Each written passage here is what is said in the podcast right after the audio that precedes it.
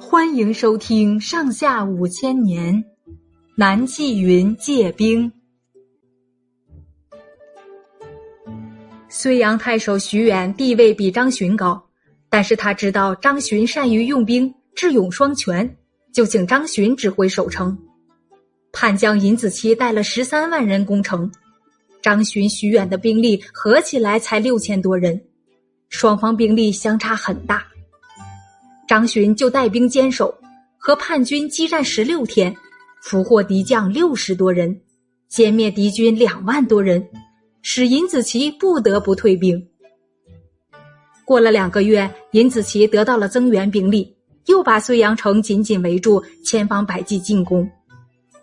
张巡虽然接连打了几次胜仗，但是叛军去了又来，形势越来越紧急。一天夜里，张巡叫兵士敲起战鼓，号令整队。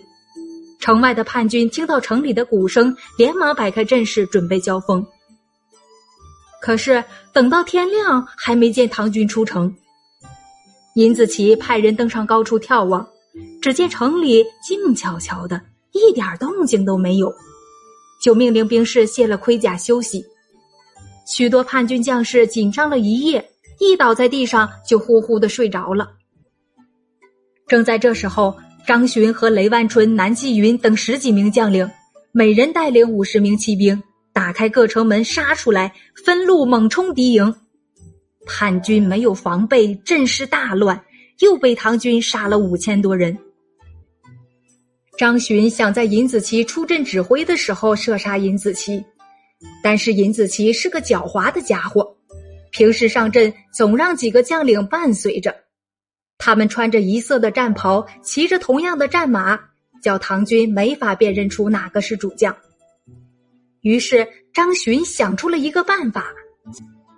有一次在两军对阵的时候，张巡叫兵士把一支用野蒿削成的箭射到敌阵里，叛军兵士拾到这支箭，以为城里的箭用完了，高高兴兴的拿着箭报告尹子奇。尹子奇刚刚把号箭接到手里，城头上的张巡看在眼里，立刻吩咐身边的南霁云对准尹子奇射箭。南霁云本来就是个好箭手，他一箭射去，不偏不倚，正射中尹子奇的左眼。尹子奇捂住脸，大叫一声，跌下马来。张巡立刻下令出城冲杀，又打了一个大胜仗。尹子奇攻城不成，反瞎了一只眼睛，哪里肯罢休？他回去养了一阵子伤，又带了几万大军，像箍铁桶一样把睢阳城围住。城外的兵越聚越多，城里的兵却越打越少。到后来，睢阳城里只剩下了一千六百多人，又断了粮食。唐军兵士每天只分到一盒米。拿树皮、茶叶、纸张和着烧来吃，最后连一粒米都没有了。兵士们熬不住，一个接着一个饿倒了。情况越来越危急，张巡没有办法，只好派南霁云带了三十名骑兵突出重重包围，到临淮去借兵。驻守临淮的大将贺兰进明害怕叛军，不愿出兵救睢阳。他见南霁云是个勇将，想把南霁云留下来做自己的部下，特地为南霁云举行一次酒宴，请众将领作陪。南霁云心里急得像火烧一样，哪里喝得下酒？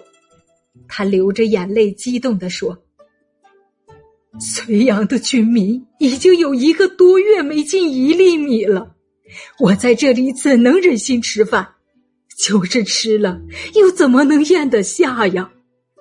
将军手下有的士兵，眼看隋阳城陷落，不肯分兵救援，难道是忠臣义士所该做的吗？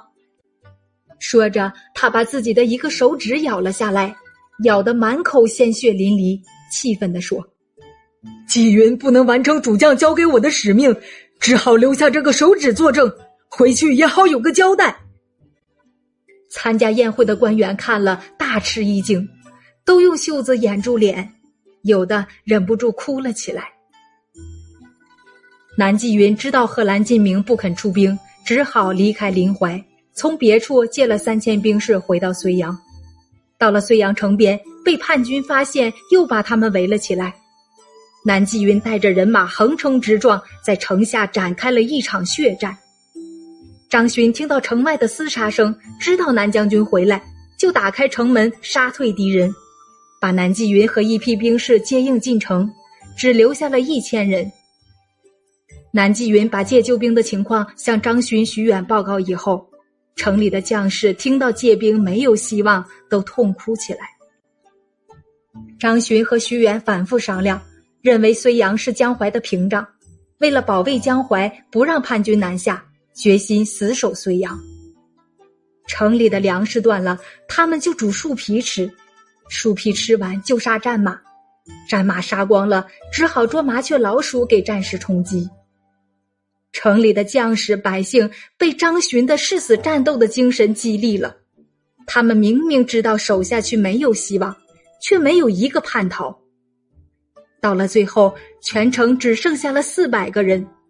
尹子奇再率领叛军用云梯爬上城头，城头上的守军饿得连使弓箭的力气都没有了。公元七百五十七年十月，睢阳城终于陷落。张巡、徐远、雷万春、南霁云等三十六名将领全部被俘，叛将把他们一个个绑了起来，逼他们投降。他们把刀架在张巡脖子上，张巡冷笑一声，把叛将痛骂一顿。接下来轮到南霁云，南霁云没有作声。张巡转过脸，朝着南霁云高喊说：“难吧，男子汉死就死。”可不能在叛贼面前屈服啊！